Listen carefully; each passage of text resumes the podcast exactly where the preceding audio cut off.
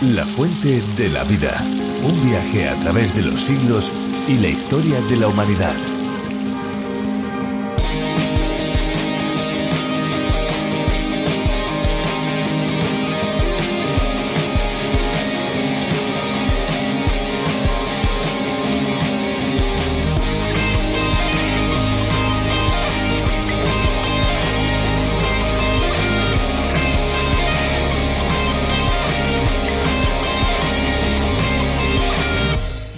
Baño de pies con agua y sal marina es ideal para relajarnos y nos ayuda a desinflamar los pies en el caso de que lo estuvieran.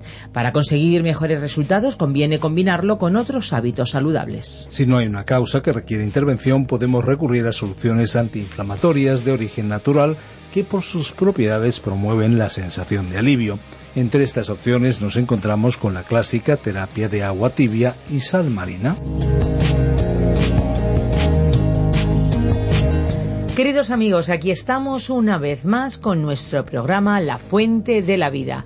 Les habla Esperanza Suárez y les doy la bienvenida a este tiempo de radio en el que vamos a descubrir la Biblia. También les doy la bienvenida a todos los que nos escuchan, ya sea por las ondas de la radio o a través de nuestro podcast. Soy Fernando Díaz Sarmiento y estoy aquí para acompañarles eh, cada día en este viaje a través de la Biblia con curiosidades, un tiempo de música y por supuesto una reflexión profunda en el libro de los libros, en la palabra de Dios, alternando un libro del Antiguo Testamento con un libro del Nuevo para viajar por toda la Biblia. La verdad es que la palabra de Dios es importantísima conocerla y creerla porque traspasa fronteras y penetra con poder transformador en los hogares y en los corazones. Este espacio, La Fuente de la Vida, es un programa radiofónico cuyo nombre original es A través de la Biblia del teólogo John Vernon Magui, un programa que tiene versiones para más de 80 países. En España disfrutamos de la versión traducida y adaptada para España por Virgilio Bagnoni, teólogo y profesor de Biblia, una adaptación que llega a ustedes desde Radio Encuentro con un formato novedoso que llega a España y a todos los países de habla hispana. La Fuente de la Vida es una herramienta para el que quiere conocer el contenido y el mensaje de la Biblia y por supuesto para aquel que quiere profundizar y creer. Vamos a estar en este espacio durante cinco años. Invitamos a todos los que nos acompañan a visitar nuestra página web lafuentedelavida.com donde encontrarán los eh, programas, los podcasts de cada semana. Pero además pueden conseguir gratuitamente los bosquejos y las notas de los programas. Solicítelos al 601-203-265 o en nuestra misma página. Pues tras esta introducción y bienvenida, ¿qué les parece amigos si disfrutamos de un poquito de música? Vamos a escuchar una canción.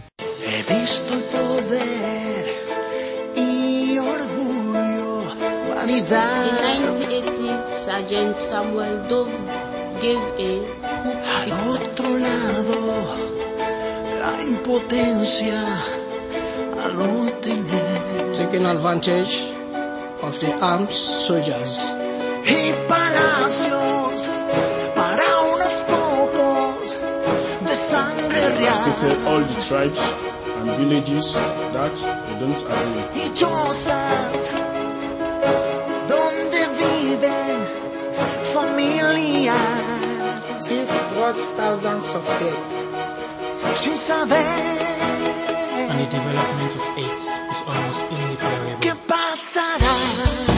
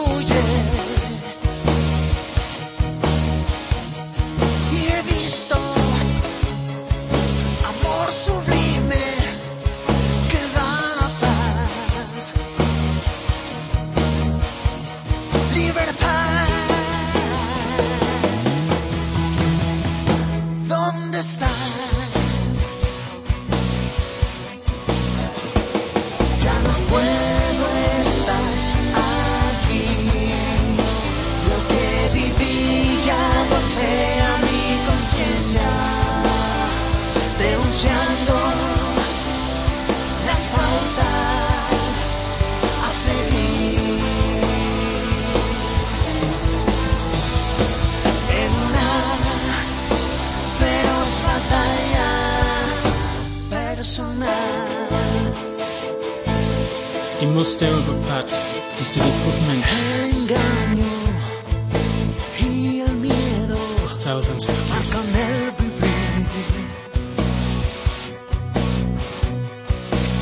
so, Así se back from in human acts.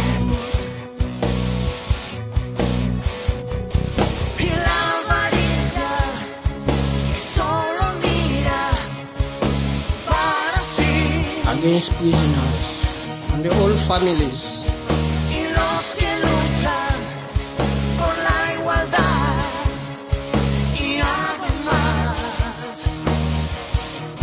After years of war,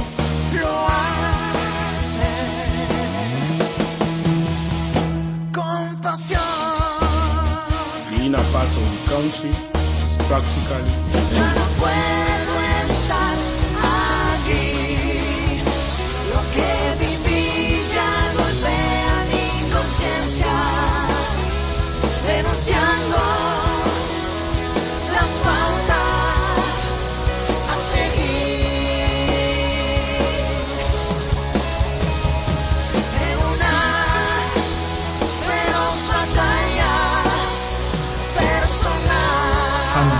any chance of decent life in the future.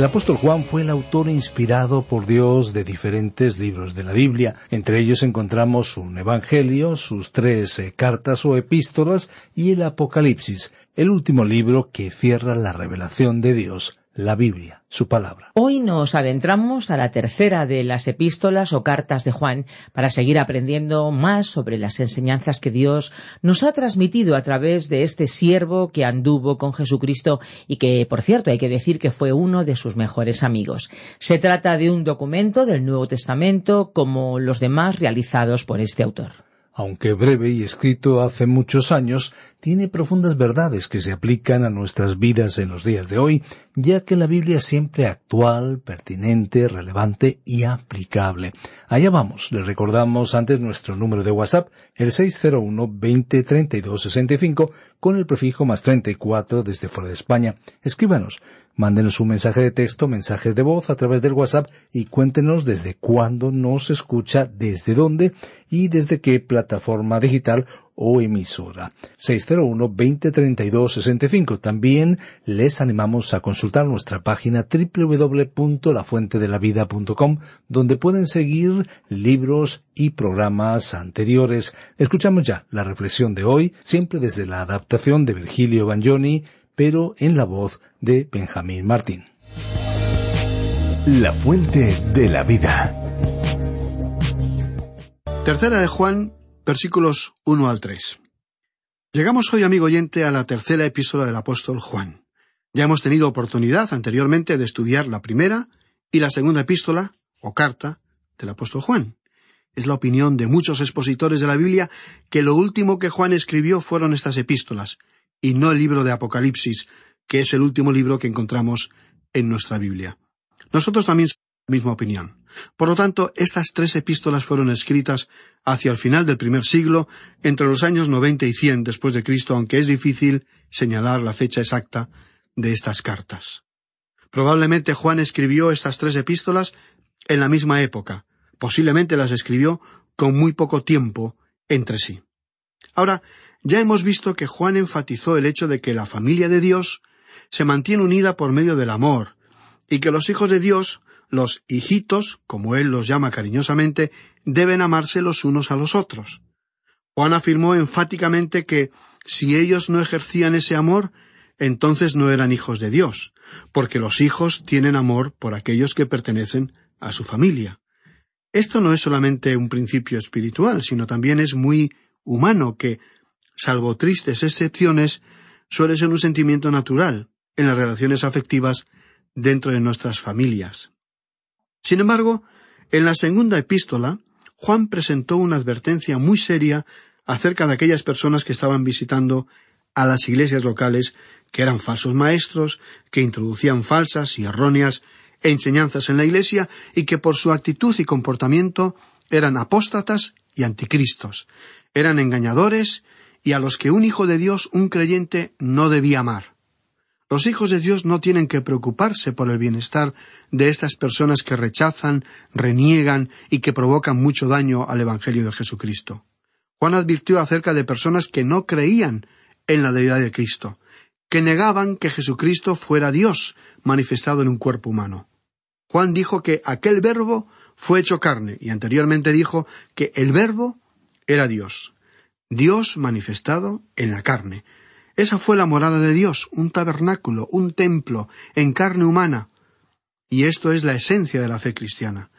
Pero hasta que una persona no llegue a creer y aceptar esa verdad, no ha conocido al Salvador ni ha experimentado el nuevo nacimiento espiritual. Para estas personas Jesucristo solo fue un buen hombre, un buen líder, un personaje interesante y muy humano. Y amigo oyente, permítanos decirle que si Jesucristo no es nada más que un hombre para usted, entonces usted todavía no le conoce, no tiene a un Salvador.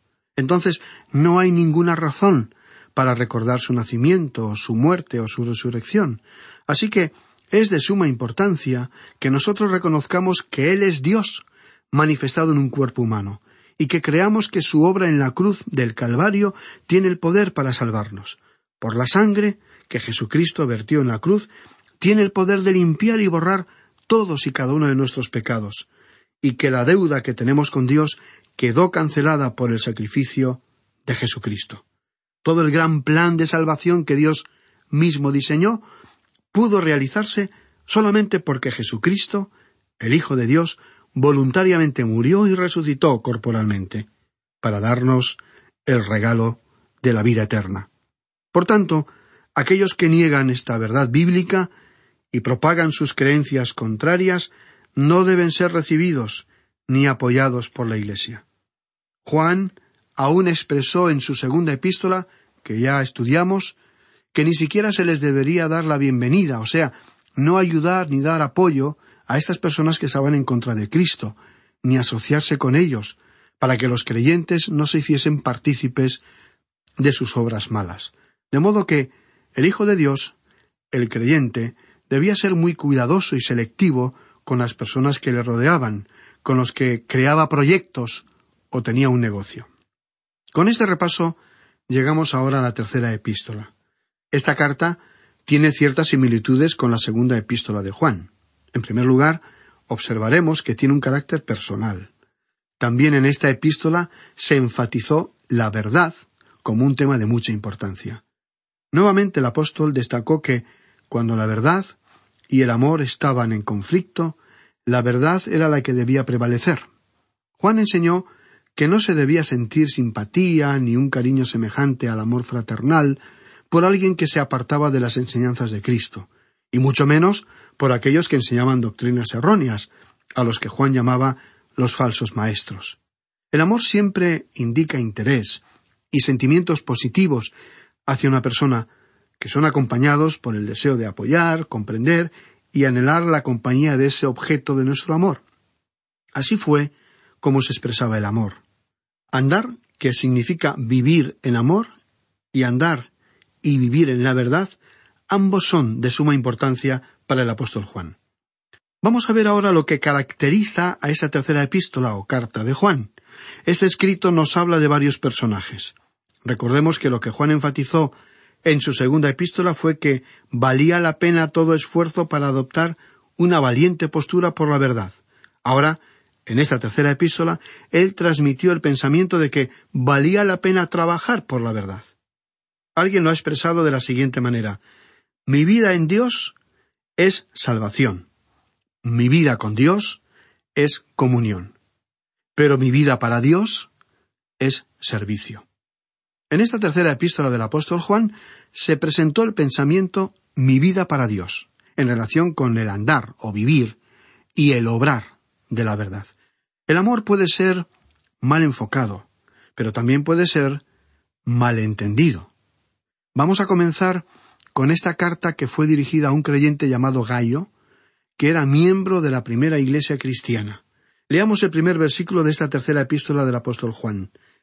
El anciano a Gallo, el amado, a quien amo en la verdad. Gallo era un hermano amado en la iglesia. Juan le llamó amado cuatro veces en esta epístola. Gallo era un hermano en Cristo a quien Juan conocía y amaba en el Señor. Juan escribió esta carta y la dirigió expresamente a este hermano, y por lo que se deduce, Gallo pertenecía a esa iglesia local. El apóstol Juan, lo veremos algo más adelante, alabó a Gallo por su actitud y servicio al extender su hospitalidad a los hermanos, aunque fueran desconocidos. Gallo tenía la reputación por ser muy servicial, muy hospitalario, es decir, que él no sólo actuaba y vivía en el amor, sino que también vivía en la verdad del Evangelio. También conoceremos a otro hermano llamado Diótrefes. Este pertenecía a la misma iglesia de la que era miembro Gallo, pero tenía una característica muy humana y poco espiritual. Le gustaba ocupar el primer lugar. Probablemente usted ha conocido a Diótrefes. Siempre hay alguna persona como él. Alguien que no se conforma con un segundo plano, sino que busca incansablemente ocupar las posiciones más relevantes y destacadas. También se mencionará en este único capítulo de la tercera carta, o epístola de Juan, a otro personaje, a Demetrio. Todos dan testimonio de Demetrio, y aun la verdad misma, dijo Juan de él. Amigo oyente, en el reino de Dios, los hijos de Dios son juzgados en su relación con la verdad. Vamos a considerar el versículo dos donde leemos Amado, yo deseo que tú seas prosperado en todas las cosas y que tengas salud, así como prospera tu alma. Aparentemente, Gallo no estaba gozando de buena salud, pero aun con ese impedimento él había recibido a los hermanos en la fe, que eran maestros de las enseñanzas de Cristo y que en sus viajes pasaban por esa ciudad. Como comentamos en nuestro programa anterior, había muchos maestros que iban de un lugar a otro enseñando la palabra de Dios y haciendo la obra misionera. Gallo los recibía en su casa, los atendía, los hospedaba generosamente. Él no sólo era un hombre de buen corazón, él no sólo vivía en amor, sino también en la verdad. A pesar de su mala salud, Gallo era muy activo. Él participaba con amor, sirviendo a la comunidad y a los hermanos de una manera muy práctica.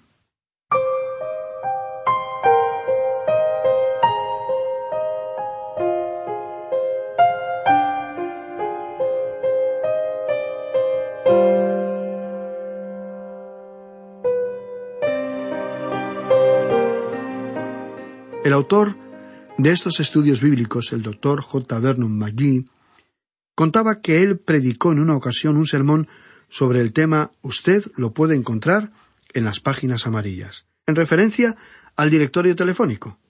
El doctor McGee habló de dos hombres de esta tercera epístola del apóstol Juan. Se refirió a Diótrefes y a Demetrio. En su sermón añadió también a Demas, un hombre a quien el apóstol Pablo mencionó en su segunda carta a Timoteo capítulo cuatro y versículo diez. Demas había sido compañero de viajes y visitas del apóstol Pablo. Pero en cierto momento Demas regresó a su vida en el sistema del mundo, abandonó la fe cristiana, abandonó al apóstol Pablo, dejándolo solo porque amaba al mundo. El doctor Maggi reunió a estos tres nombres en su mensaje por sus características personales. Curiosamente, los tres nombres comienzan con la letra D. Demas, Diótrefes y Demetrio.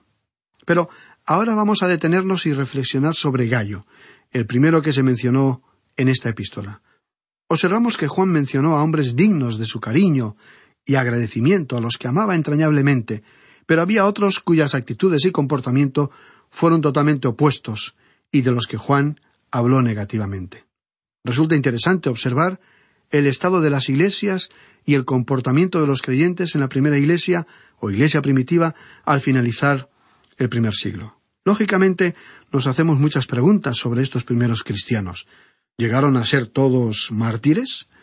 ¿Eran todos ellos ejemplos de virtudes? ¿Eran todos ellos dignos seguidores de Cristo? ¿Llegaron a ser ellos ejemplos dignos de la fe? De los millones que aceptaron a Jesucristo como su único y suficiente Salvador? En los primeros tres siglos, ¿cómo eran esos creyentes? ¿Cómo sobrevivieron a las persecuciones? Regresemos a nuestro texto. El apóstol mencionó a dos hombres, a Gallo y a Demetrio, como dos hombres de Dios, pero también mencionó a otro hombre por su comportamiento nada recomendable.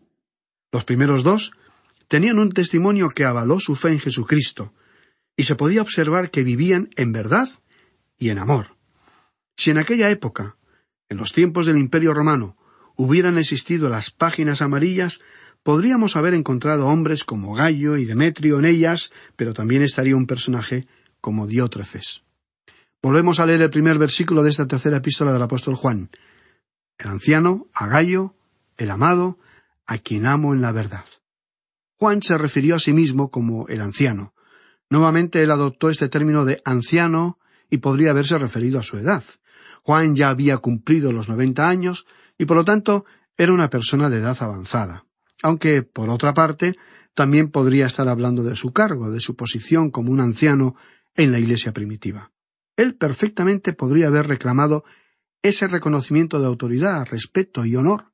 Pero además, Juan podría haber reclamado mucho más. Él podría haber dicho que era un apóstol, pero no, Juan no hizo esto. Él aquí se manifestó como un amigo. Cuando se escribe a los amigos, no se reclaman los derechos o la autoridad de la posición social que uno pueda tener. Si usted ha obtenido un doctorado, por ejemplo, y escribe a sus compañeros de colegio, les escribe llamándoles por su nombre. Y cuando firma la carta no va a firmar con su título, sino que utilizará su propio nombre, su nombre de pila, o inclusive algún apodo por el cual le hayan conocido los amigos de entonces. Así fue que Juan escribió de esta manera a sus amigos personales, y eso es lo que hizo en las últimas dos epístolas. Y aquí él dijo El anciano a Gallo, el amado, la manera de comenzar esta carta fue muy personal, muy entrañable y muy paternal. Deducimos, por lo que sigue, que aquí nos encontramos con un santo de la Iglesia primitiva. Él era un amado para el apóstol. Y Juan recalcó, a quien amo en la verdad. Obviamente, Gallo fue un hombre que se mantuvo firme en la doctrina.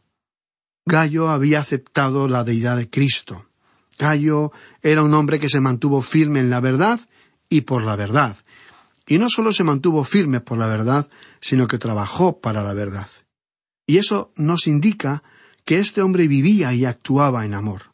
Sus actos, el testimonio de su vida diaria y sus costumbres manifestaron este hecho. Esto también lo podemos aplicar a nosotros mismos hoy en día.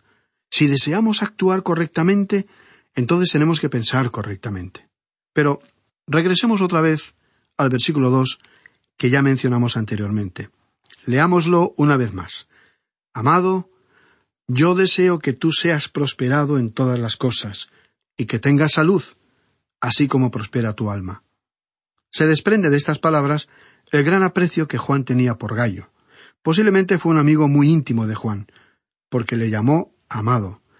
Él expresó su deseo de verle prosperar, no solo económica o materialmente, ya que aparentemente Gallo fue un hombre de recursos, posiblemente rico, sino también en otro aspecto al que Juan se refirió diciendo que tengas salud, así como prospera tu alma.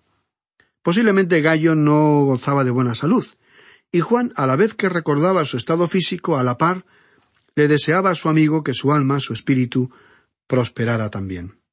Ahora, hay muchos creyentes que están enfermos espiritualmente. Puede que tengan buena salud físicamente, pero están enfermos en cuanto a su salud espiritual. Y por cierto, es vital, prioritario para un hijo de Dios, un creyente, que goce de buena salud espiritual, sin olvidar el aspecto físico, claro está. Es maravilloso tener buena salud física. Hay muchos que no la aprecian hasta que llega el momento en que llegan a perderla. Pero una buena salud espiritual es algo que señalamos cuando estudiamos la primera epístola del apóstol Pedro. Lo que la salud es para el cuerpo, es la santidad para la vida espiritual del creyente. El estar sano espiritualmente es vivir en santidad. Significa que estamos creciendo en la gracia y el conocimiento de Cristo. Así es que la gracia de Gallo y su vivir en la verdad eran características obvias para todos aquellos que le visitaban en su casa. Aquellos hombres y mujeres que viajaban infatigablemente como misioneros y maestros del Evangelio, visitando las congregaciones de la primera iglesia, la llamada iglesia primitiva, informaban a Juan de la hospitalidad de Gallo. Era conocido como uno de los líderes de esa iglesia y era una persona muy generosa. No tenía ningún reparo en recibir visitas desconocidas, personas no conocidas. Juan continuó en el versículo tres diciendo Pues mucho me regocijé cuando vinieron los hermanos y dieron testimonio de tu verdad, de cómo andas en la verdad. Este es el testimonio que otras personas daban en cuanto a Gallo. Este era el juicio que ellos habían formado de él. Era una persona que reflejaba la actitud que todo creyente debiera proyectar, el ser más y más semejante a Cristo, cálido, acogedor, sencillo, generoso. Vamos a poder apreciar en esta epístola que Juan pudo hablar muy sincera y abiertamente de personas cuyo testimonio y vida diaria manifestaban todo lo contrario a cómo se comportaba su amigo Gallo. Juan podía examinar con precisión la parte interior, la vida íntima de los demás. Quizá, amigo oyente, usted no se sienta aludido, pero bien pudiera ser que yo sintiera que Juan estaba hablando para mí. Con este pensamiento concluimos nuestra lección de hoy. Confiamos en poder contar con su estimada presencia en nuestro próximo programa. Pero antes de terminar este programa, permítanos sugerirle que lea esta breve carta o epístola que solamente contiene quince versículos. No le llevará mucho tiempo y le ayudará a comprender mejor el texto que trataremos en nuestro próximo programa. También le invitamos, estimado oyente, a que nos escriba. Si tiene alguna petición de oración o nos quiere expresar algún comentario, por favor no dude en ponerse en contacto con nosotros. Pedimos a Dios por usted y por su familia, y confiamos que a medida que usted conozca más de la palabra de Dios, también tenga un creciente deseo de conocerle a Él, al Salvador de su alma, de una forma personal e íntima, porque Jesucristo siempre está cerca, esperando que usted le invite a entrar en su vida y en su corazón. Hasta el próximo programa, amigo oyente. Queridos amigos, gracias por acompañarnos una vez más en este viaje a través de la Biblia. Ahora llega el tiempo de despedirnos. Nos acercamos, como ya ven ustedes, al final de este espacio, pero nuestro recorrido por los libros de la Biblia no para, continúa, ya que aquí estaremos en la próxima edición y también porque pueden seguir escuchando este espacio en otros medios, además de escuchar toda nuestra programación, la programación de esta emisora de radio. Recuerden que pueden descargar los podcasts de nuestro programa en lafuentedelavida.com y a través de la aplicación multilingüe. Una aplicación que está ya disponible en dispositivos móviles, a través de la aplicación La Fuente de la Vida, que también se puede encontrar con el nombre A través de la Biblia. Para contactarnos les invitamos a que nos llamen al 91 422 0524 con el prefijo más 34 desde fuera de España y también a nuestro WhatsApp el 601 203 265 si se identifican con nuestro programa y quieren ayudarnos para que llegue a más personas también envíenos su mensaje de texto de voz al 601 203 265. Recuerden, siempre con el prefijo más 34 desde fuera de España. Nuestra dirección de apartado de correos es el 24081, código postal 28080 de Madrid, España. Y nuestro email info arroba radioencuentro.net. Gracias por acompañarnos en este viaje. Un saludo desde nuestros estudios de Radio Encuentro en Madrid para todo el mundo. Somos Radio Transmundial en España. Hasta pronto. No olvide que hay una fuente de agua viva que nunca se agota. Beba de ella. Este ha sido un programa de Radio Transmundial producido por Radio Encuentro, Radio Cadena de Vida.